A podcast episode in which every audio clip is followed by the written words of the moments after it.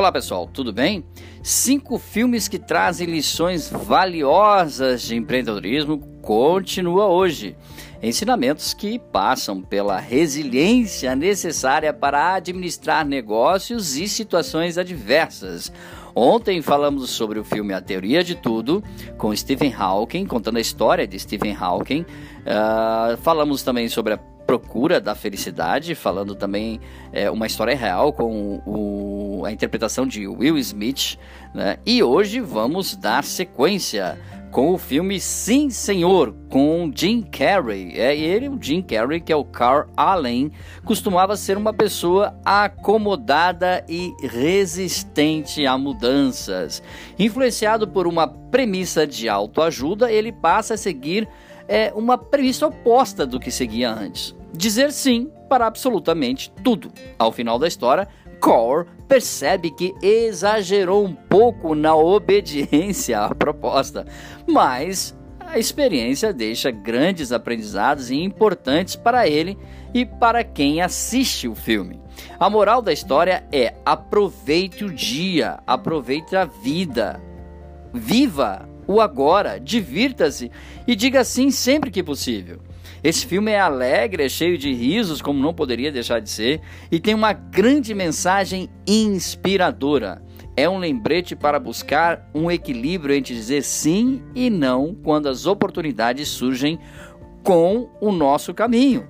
Né? Então você tem aí, dentro desse filme do Jim Carrey, sim, senhor, uma grande pedida também no mundo corporativo, para que você aprenda a ser mais receptivo, ser mais proativo em relação, é claro, às dificuldades que a vida nos apresenta, principalmente no ambiente corporativo. Quarta dica de filme vem aí a história de Steve Jobs. No longa estrelado por Michael Fassbender, o fundador da Apple e criador do iPhone, é retratado nos momentos que antecederam o seu sucesso. E esses momentos que antecedem o sucesso é, é, principalmente de Steve Jobs, são momentos cruciais onde um dos piores inimigos que ele teve que aprender a conviver foi ele mesmo. Que coisa, hein?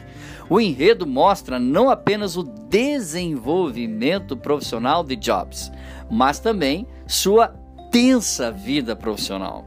A forma como ele encarava os desafios, a forma como ele encarava o relacionamento, a forma como ele fazia com que as coisas dessem certo. Em vários momentos do filme, talvez você, profissional liberal, vai se identificar. Se identificar. Uh, o que chama atenção, segundo muitos, muitas pessoas, críticos que viram o filme, é que Jobs não era um programador, engenheiro ou marqueteiro. Mas a Apple não seria o que é, o que ela é, sem ele e sua visão. Ele não se importava se as pessoas gostavam ou não dele, ou se deixava afundar por paradigmas antiquados. Nada disso. Ele tinha uma visão de computação acessível para todos e não permitiu que nada o impedisse de atingir esse objetivo. Ok? Esse foi o, o, filme, a quarta dica, Steve Jobs. E a quinta e última dica, A Origem, com Leonardo DiCaprio no papel de Tom Cobb. É, que era um ladrão especializado em invadir os sonhos de pessoas para roubar informações e segredos preciosos. Pois é, desafiado a inserir uma falsa memória na mente de um empresário, e ele é obrigado a enfrentar suas fraquezas para cumprir uma missão ainda mais difícil dentro desse filme. Além de nos fazer esse filme, além de nos fazer questionar a definição de realidade, o filme traz alguns insights importantes, segundo vários colunistas importantes do cinema internacional. Toda startup né, que está tentando arrecadar dinheiro de investidores está essencialmente tentando vender um sonho e esperando poder fazer com que os investidores vejam esse sonho como se fosse deles.